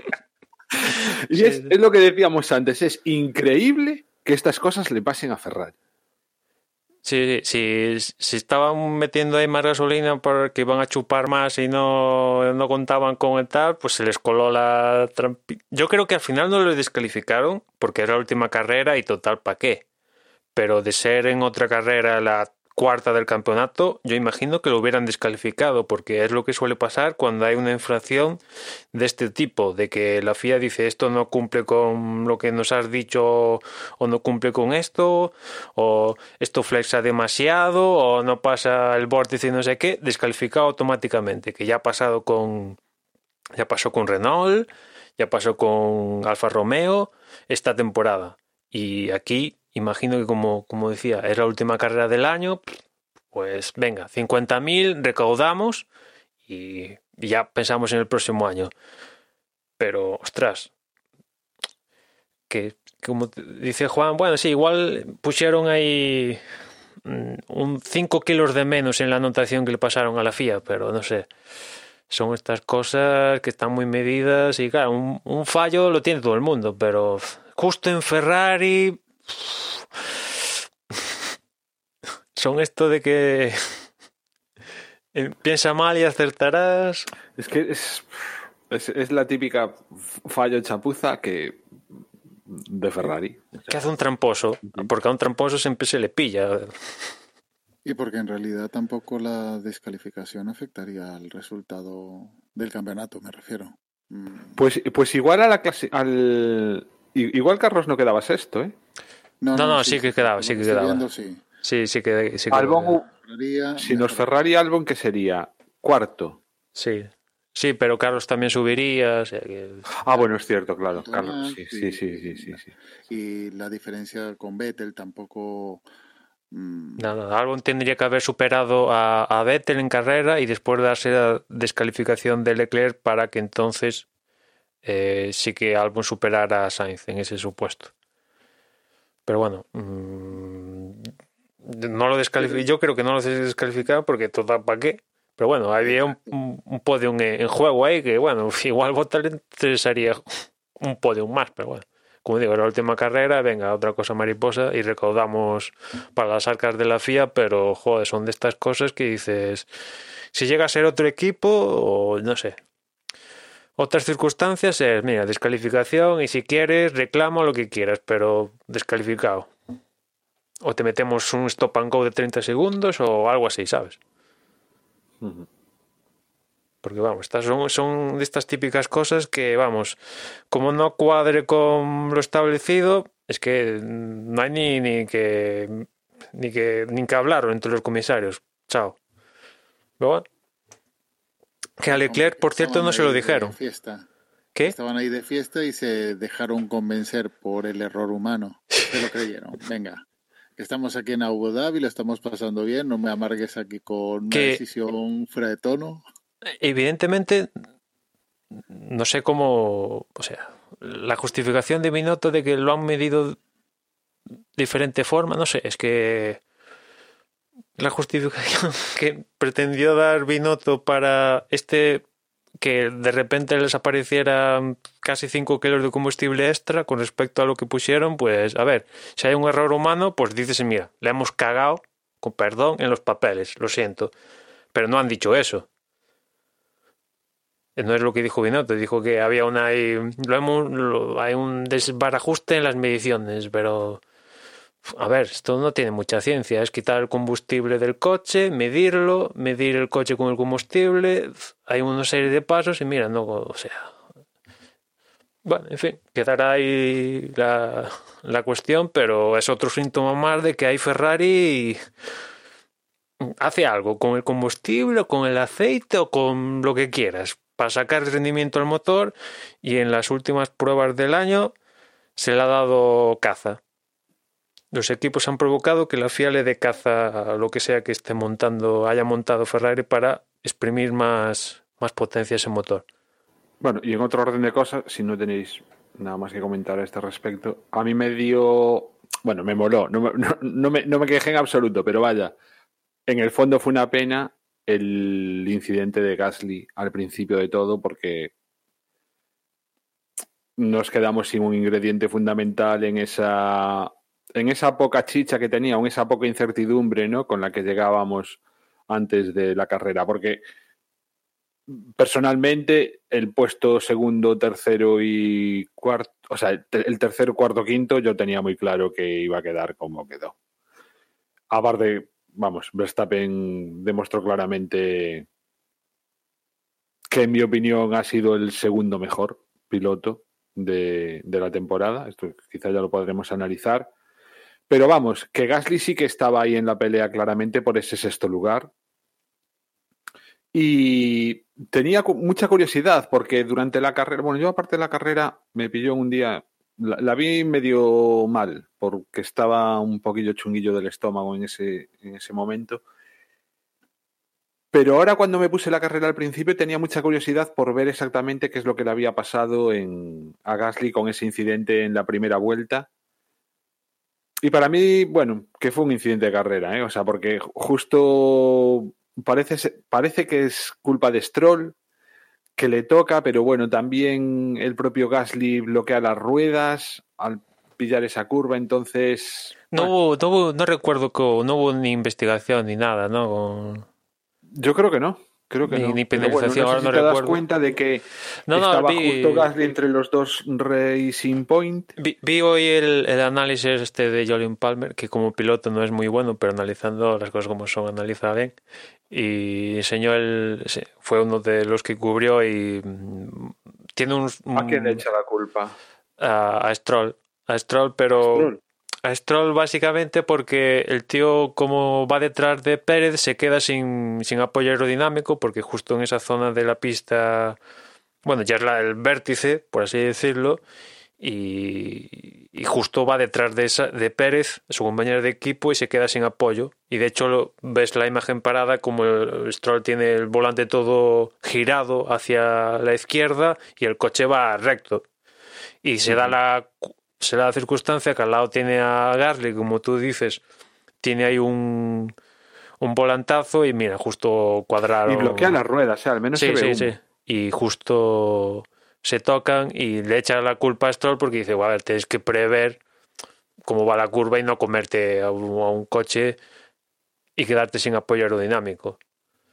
Pero bueno, tampoco... Ver, le has tocado la china no- a no- Gasly. Sí, yo no controlo tanto, ¿eh? pero yo de verdad eh, ahora viéndolo no me dio la sensación de... Vamos, fue muy leve, o sea, vale, o sea, yo...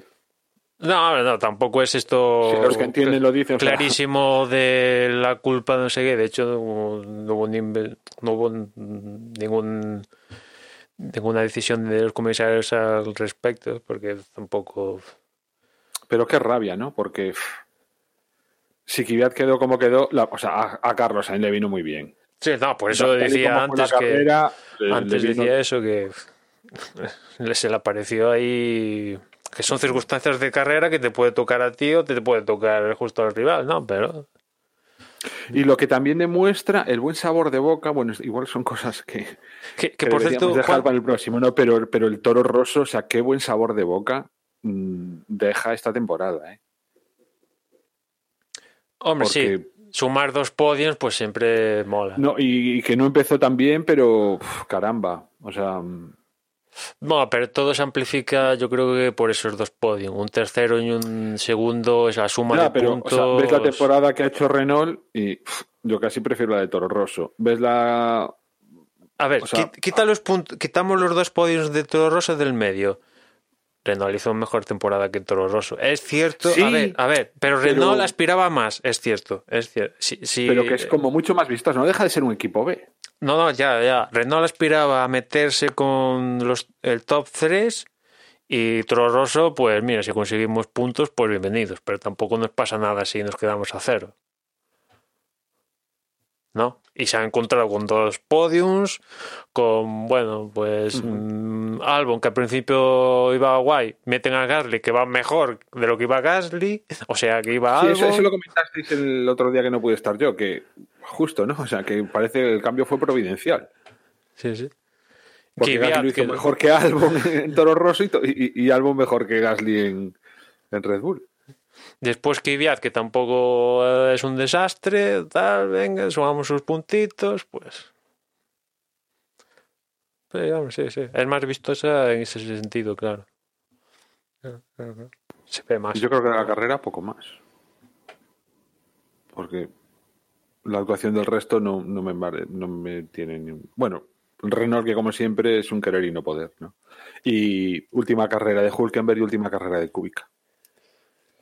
Eh, las declaraciones de Kubica también, no sé si las visteis en el previo, las que hizo, las que hizo al- a la entrevista con Movistar. un poco heavy, ¿eh? O sea, un poco... Kubica acaba hasta los. Hasta ahí de, hasta de- Williams. Sí, Sí, pero, pero yo no, o sea, tampoco creo que las que el, el ¿cómo se dice? La performance que ha tenido Kubica haya sido culpa. No, evidentemente, no, no, no, no. A ver, yo creo que él es consciente de que no es el mismo de antes. Justo, vamos. pero es que en esa entrevista daba la sensación de que él era una víctima Pero de la después también. y Es cierto y bueno, que, a ver, el, el volante adaptado para él se lo dan en Monza. Que lo justifican, tarde, sí. que lo justifican porque, claro, ahí el coche nació tan mal que, que priorizaron eso a darle un volante al, al piloto. Pero claro, es que es- es- el piloto es un activo, tío. O sea, ahí priorizaron eso, pero, a ver, lo de Kubica lo hemos comentado, es como superación personal un 10, fantástico. Rendimiento de piloto este año, pese a conseguir el único punto de la escudería, muy, muy malo. O sea, ah, hubo grandes premios que aún ajustaba, pero es que a principio de temporada estaba a un segundo de Russell y Russell estaba a tres o así del resto. O sea, las diferencias eran, vamos. Después menos se acercó, pero las- Russell le quita como mínimo 6-7 décimas así y sin apretar. O sea, y eso Y aún menos mal que los puntos se los el punto se lo lleva él, bueno, Kubica. claro. Sí, sí. Por cierto, acabo de ver una imagen que no me había fijado, es que justo en la repetición estoy ahora en, las entrevistas post carrera, ¿no?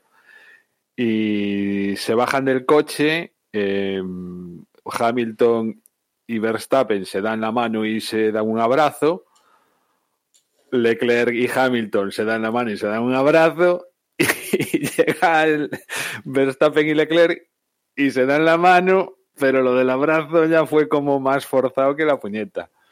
Es curioso, ¿no? La rivalidad que están haciendo entre estos dos va a ser algo digno de ver en las próximas temporadas. ¿eh? Y después veníamos aquí a Abu Dhabi después de lo que pasó en Brasil con Leclerc y Vettel. Y a ver, en Ferrari nos lo venden como que Leclerc y Vettel son amiguísimos, que se miran el móvil del otro y... Pero vamos a ver. No hay quien se lo trague. A, las- a la mínima que pase otra cosa similar el próximo año, va a haber cuchillazos. O sea, esto de vender, de que no, le hemos hablado y mm, aparte justo a Vettel no habló con la prensa eh, en la previa de- del Gran Premio porque le nació el hijo, uno es su tercer hijo. Eh, y no pudo declarar, ¿no? Y, y se comió todas las declaraciones de Leclerc, pero esto de que, bueno, somos amiguitos ahora y tal, venga, no hay Dios quien se lo crea, vamos. En el caso de Leclerc y Verstappen, pues es más natural, ¿no? Uno es rojo, otro es azul. Normal, la rivalidad, entre comillas. No tiene mucha ciencia. Sí, sí, no, y aparte que ha habido adelanta- adelantamientos que yo creo que se los tienen guardados. Y más en esta Sobre- propia sobre carrera. todo Leclerc, sí. Lo que conste que en esta carrera la- el adelantamiento, bueno, se, se, pasan al principio. Al La principio pasada que le mete Verstappen a Leclerc es bonita. Sí. Pero luego, dices la segunda. No, solo el segundo una, ¿no? adelantamiento fue cuando estaba doblando a Kubica. Y, a- y Verstappen aprovecha el, Y se mete. eh, y se mete. Y yo creo que ahí Leclerc lo pilló un poco. Un poco que no se lo esperaba. Y luego ya el Ferrari no era capaz de, de plantarle cara, como quedó claramente al, al Red Bull. No, no, Ferrari tuvo problemas este último fin de semana, vamos. Pero al principio de carrera sí que estuvo divertido el, el pasarse y el repasarse. Y sobre todo eso, que yo creo que están las espadas en todo lo alto y, y vamos a tener pelea entre estos dos. Ojalá tengan coches parecidos que nos puedan, que nos permitan que realmente haya esas, esa pelea de tú a tú en la pista, ¿no? Que, que las diferencias de un coche con otro no sean muy grandes y porque es que yo creo que vamos a disfrutar mucho. Yo, o sea, soy muy optimista ¿eh? con respecto al. O sea, veo que hay unos pilotos. O sea, la, la nueva generación que viene. Yo Hombre, creo que ya vamos está a ahí, ya está ahí, pilotos a ver. muy buenos, eh, muy buenos. O sea, porque es que. Bueno, ya lo hablaremos, pero por ejemplo, a mí Norris me ha encantado. O sea, pff, me- Russell, en cuanto tenga coche, yo creo que. mm, Yo soy muy optimista. ¿eh? Ya me dirás a ver quién sube de la Fórmula 2 el próximo año. Sí, sí, ya este año subió uno y de milagro. Y por pasta, yo creo, ¿no? Es por pasta. por- No, no, como no se pire Kimi o uno de los Haas si despiertan de su letargo, aquí no se mueve ni Dios, no, pero sí, la, la nueva generación, la generación post-Hamilton, ya está aquí plantando cara, que después en el resumen ahondaremos más eh, en, en ello, ¿no? Pero a mí la temporada del que me ha gustado, ha demostrado que es un tío que, que gana, que es lo que venía viendo de Fórmula 3, GP2 y tal, pero me ha decepcionado en el sentido de que me lo pensaba que iba que era más espabilado, o sea, de primeras en esta temporada de, de Ferrari iba a venir ya más espabiladito de, de casa. Y sin embargo, este año le ha tocado comerse, espabilarse. Le han dado, les ha comido unas cuchilladas que, bueno, es pan de cada día y tiene que aprender, pero pensaba que ya, ya las tenía de casa aprendidas eh, para esta primera temporada en, en Ferrari. Pero aún así, bueno, pues eh, es el poleman del año, el que más poles ha conseguido. Y después las victorias. Es más complicado. Eh, su compañero de equipo mm, no era un cualquiera, coño. Mm, vamos a ver, nos puede gustar más o menos Vettel, pero tiene cuatro campeonatos del mundo y, y llegar a Ferrari como rookie en el equipo y, y estar compitiéndole a Vettel y esperar que el equipo mm, le dé un poquito más de galones a él para es muy muy muy complicado sobre todo para la imagen de de, de Vettel y de Ferrari Mm, yo creo que el chico eh, se- este año se lo ha tomado como esta es mi adaptación el año que viene va a cambiar la situación y, y- y tonto no es es decir Es que en mm, Ferrari no hay margen. En Ferrari no hay margen para, para la adaptación. Tienes que ganar. Te meten para ganar. Que ha ganado, él ha ganado. Y ha hecho pollins y todo lo que quieras. Ha ganado, pero. eh, Claro, pero ahora ya tiene credenciales Bueno. para el año que viene. Eh, que el este próximo año va a ser más poderoso, evidentemente. Cada año que Claro, pase, claro, este claro. chico va a ser más poderoso. Y si el coche lo acompaña, aún más. No tengo ninguna duda. De, de todas formas, te, te has olvidado así ese último comentario de un porrazo, te has olvidado de Massa y de Raikkonen, ¿eh? Pero Raikkonen, cuando lo ficha Ferrari, ya había ganado y ya, Sí. bueno, fichan para ganar. Massa lo fichan porque, no sé, ese, ahí se les apagaron las luces, ahí estoy contigo, se les apagaron las luces. Y que durara tanto tiempo, es que vamos, no encontraban ni bombilla ni nada, vamos. El fichaje de Kimi era entendible, pero el de Massa, eh, ahí estoy contigo, que eso no lo entiende ni Dios, cómo lo pasaron de Sauber a subió a Ferrari. Ahí estoy contigo. Pero vamos, Pues porque querían un Barrichello 2, o sea, en ese sentido yo Bueno, creo que... claro, ahí sí, claro. que- pero bueno, ahora clara- claramente lo que estaban ahí buscando no era, no era un piloto para ganar, sino un piloto para no ganar. para cumplir el expediente. Para, del para quedar segundo Constructores. y- y- o, o para ganar cuando el número uno no... Sí, sí, sí. Y ya que le damos a Ferrari, buen, buena decisión hacer el cambio de Kimi por Leclerc, porque si esperan un año más, eh, mm, hombre, no iba a cambiar mucho, pero este año de Leclerc mm, en, mm, en Ferrari ya le ha venido muy bien. No, no, ahí sí, ha cogido ese, ese punto de eh, he podido ser se- tercero si no fuera porque mi compañero de equipo me echa de, de pista. El único bueno que ha hecho Ferrari este año, para este año, es meter a Leclerc ya de pleno rendimiento. Sí, no, no, pero le estamos dando por Kimi por masa. eh, es la, decisión buena también es de ellos. Oye, eh, es decir, que hacer ese cambio, ese giro que igual parecía un poco arriesgado, porque Leclerc el año pasado también era, era rookie en la categoría, tampoco es que destacara excesivamente, no tenía un equipo donde destacar, pero... eh, Bueno, pero era arriesgado. hizo un par de carreras y tomaron la decisión, es decir, a, punto Pa- para Ferrari. Vale. Para lo Lo que pasa es conservadores este que año- iban siendo últimamente, era arriesgado, pero para mí no era arriesgado claro, meter claro. a Leclerc. No, arriesgado me refiero. eh, de- Para la filosofía de cagada ellos- tras cagada, eh, mm, Sí. era una apuesta buena. Y si le salía bien, como le, le ha salido, pues el año que viene es que va a tener un piloto bastante, bastante interesante. Y si logran hacer un coche eh, mm, competitivo dentro de la legalidad o si se supone que eh, ha habido algo así extraño, eh, ahí habéis-. Que habéis Y lo que- leído. Carlos, y lo que decía Juan, nos va a dar un- unas futuro, unos futuros campeonatos muy Sí, interesantes. sí, sí, sí. Sí, sí, porque Verstappen necesita rival, ¿eh? Yo no lo quiero que gane ahí con la gorra todo. Quiero que se parta. Que se parta ahí el- Hombre, la vida ahí luchando el campeonato. Eh, pero habéis visto las últimas, habéis leído las últimas declaraciones de Binotto que eh, perdieron el campeonato cuando diseñaron el coche de este año. O sea, pero si me has vendido durante todo el año que no, vamos a luchar, sí, podemos, no sé cuánto, y ahora acaba todo el año y dices que ya lo sabías desde que diseñaron el coche, de que esto no, desde que fueron a Australia, que ya no daba, el coche esto no daba para ganar, pero... Hombre, no lo Por cierto, ¿Cuántos perdona que con- el año que viene va a estar Ocon también, ¿eh? ¿Cómo? Que el año que viene va a estar Ocon también. Otro gallo más al gallinero. Di tú que con un Renault mm, mucho tendrá que cambiar, ¿no? Pero quiero decir, Hombre, pilotos jóvenes, cambio claro, generacional, a- a que hay un Carlos también. Carlos no es Y. Carlos. Lo que pasa es, sí, lo que pasa es que, claro, o sea, Bueno, Carlos. Es bueno, un abuelo Realmente ya. Carlos Es un sí es un abuelo. abuelo, pero lleva, en el, lleva tanto como Verstappen en la categoría, o sea. No, sí, sí, llevan los mismos grandes premios, justamente los mismos. Con lo cual. Sí, sí. Eh, No, el que es un niño es Norris. Ahí se ve clarísimamente que el tío. Me cae de puta Y madre, Russell. con ¿no? perdón. Y Russell. Russell no, no lo. Es más reservado el mayor? tío. No, pero es, o sea, digo por edad.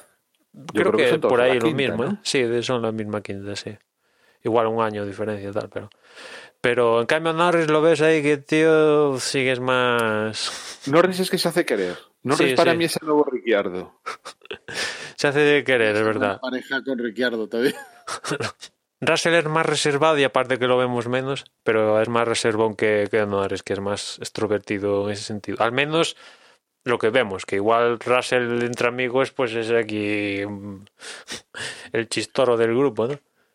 ¿Y qué opciones tiene Russell para subir a otro equipo? Pues que que, Bottas se rompa un brazo o... Solamente en Mercedes. Hombre, no sé, bueno, que decida como pasó con Ocon, que diga, mira, pues, pues si sigo a Mercedes, pues es que no me subo ni me quedo en la calle, pues, y buscarme la vida en otro. Claro, la, la pena de Russell es que está justo en el peor coche. Y Claro, entonces, pues es muy eh, difícil lucir.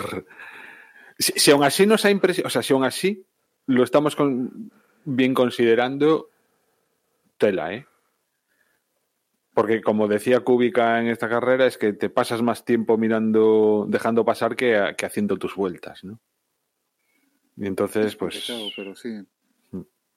Es que estar en la cola de parrilla, que eso no curte, y eso después a la larga, si tienes la posibilidad de pilotar un coche mejor, se acaba notando. Esto, esos años que pasas ahí en las penumbras, se acaba notando.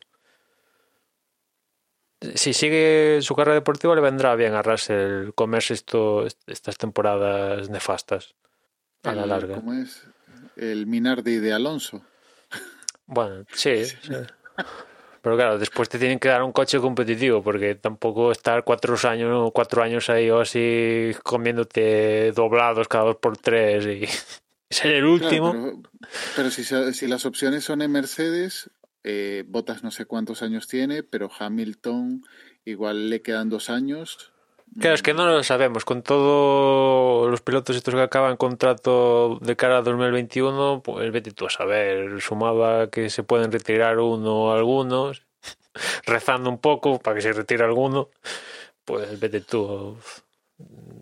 Antes no contaba a Ricardo, pero Ricardo es otro de los que cambian, de los que cambian, de los que de los que acaban contrato y, igual ha perdido caché con respecto a la temporada pasada por, por no por el rendimiento de este año de Renault, pero es un piloto a mi parecer válido y hay que tener en cuenta a la hora de lo- creo que los equipos lo han de tener en cuenta a la hora de, de los fichajes, ¿no? Si hay que fichar, vamos. Y os dejo una pregunta ya para, para el resumen. Mm, ah, ¿Os imagináis o habría alguna posibilidad de que Mercedes hiciera la jugada de Ferrari y quitara a Bottas? Hiciera esa apuesta arriesgada por, No. por Russell. No son tan traicioneros como Red Bull, joder. No, Red Bull no, Ferrari, Ferrari. Ah, bueno, sí.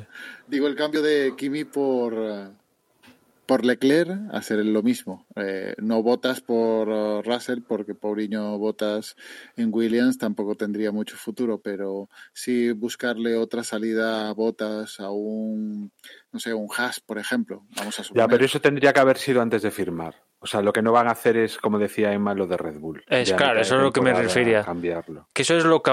Claro, que igual para 2021 decida no seguir con botas, pero igual ayudan en buscar otro asiento en otra escudería. Eso es una cosa y otra mitad de temporada, pues mira, tío, chao, búscate la vida, traemos a este. Eso no. No veo a Toto Wolf o a Mercedes haciendo. Se lo traicionero. Red Bull es Slytherin, eso está claro. Y por, por ir cerrando un poco, vamos a recordar. Y Hufflepuff. Bueno, vamos a ir eh, cerrando esta, este resumen. Eh, vamos a recordar un poco eh, también los cambios que ha habido después en clasificación general, donde Hamilton y Bottas han quedado primero y segundo, eso no había cambio. Al final ha quedado tercero Max Verstappen por encima de Leclerc y de Sebastián Vettel. Luego, en sexta posición, como decíamos, ha quedado Carlos Sainz, ha conseguido superar a Pierre Gasly y a Alexander Albon, que eran séptimo y octavo, muy pegaditos en puntos. Noveno ha quedado Dani Ricciardo, eh, muy cerca también de Sergio Pérez, que, ha quedado décimo. Luego Lando Norris, Kimi Räikkönen, también en, digamos en la misma zona de puntos. Décimo primero y décimo segundo, décimo tercero décimo cuarto Nico Hulkeberg, décimo quinto Stroll, décimo sexto Magnussen, décimo séptimo Giovanazzi, décimo octavo Roman Grosjean, décimo noveno Kubica y Russell ha sido vigésimo. Kubica, aunque se retira y todo lo mal que lo ha podido pasar esta temporada, al final aún queda un punto por encima de su compañero de equipo. Luego, en cuanto a, escuderías, Mercedes, Ferrari y, Red Bull, aquí no ha habido ningún tipo de cambio, no ha habido ni siquiera posibilidad. cuarto ha quedado McLaren, también a, a, distancia, pero tanto por arriba con Red Bull como por abajo con, con Renault. La quinta posición, como digo, Renault, que sí que podía haber eh, algún tipo de, de bueno, pues sorpaso con, con Toro Rosso, han quedado 91 puntos y 85 puntos, ahí estaba la cosa cercana. Luego ya por detrás, séptimo Racing Point, octavo Alfa Romeo, noveno Haas y décimo Williams con el punto de, de Kubica. Y así ha quedado la clasificación después de esta, de esta última prueba de la temporada. Y por, por ir cerrando, ya que llevamos casi las dos horas de, de programa y nos resta todavía pues hacer el resumen completo de, de o, general de la, de la temporada en sí para despedir ya este 2019. No sé si queréis añadir antes alguna cosa más o, pues, o continuamos con, con el cierre. Entiendo Entiendo que no, que no me interrumpís, con lo cual, pues yo me despido, me despido por hoy. Os recuerdo que nuestra página web es desde boxes, desdebox.es, perdón, y que ahí encontraréis tanto las formas de contactar como las redes sociales de, de nuestro podcast. Sin más, bueno, agradeceros un nuevo episodio que hayáis estado ahí con nosotros y eh, os dejo con mis compañeros eh, que también se van a despedir. Un saludo y hasta luego. Yo os recuerdo que en Twitter nos encontráis como arroba desde y por parte nada más. Gracias por seguirnos un año más y ya nos escuchamos próximamente en el resumen de cara a la próxima temporada. Un saludo. Y como os estáis muriendo de ganas de enviarnos emails, podéis hacerlo a desde boxespodcast.gmail.com. Y, y, nada, pues eso, hasta, hasta ese resumen y vacaciones para todos. Venga, chao, chao. Y por último, recordaros que está el canal de Telegram, el grupo de Telegram, t.me barra desde boxes. Y nada, eh, espero que me esperen mis compañeros para grabar el resumen de final de temporada. Intentaré estar un poco más participativo que en este. Y nada, un saludo.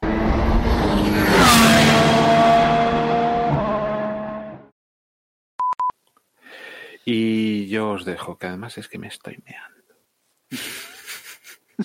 Eso es lo que voy a poner. Eh, la toma falsa. es, es, que me estoy miando. Ah, corto. Te lo has dejado a huevo, vamos.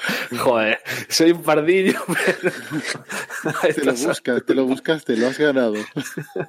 Ajá. Has hecho pole. Bueno, venga, ala. Venga, Ur. Venga, chavales, vamos Dejadme a mear en paz. Chao. Chao. Chao. Chao.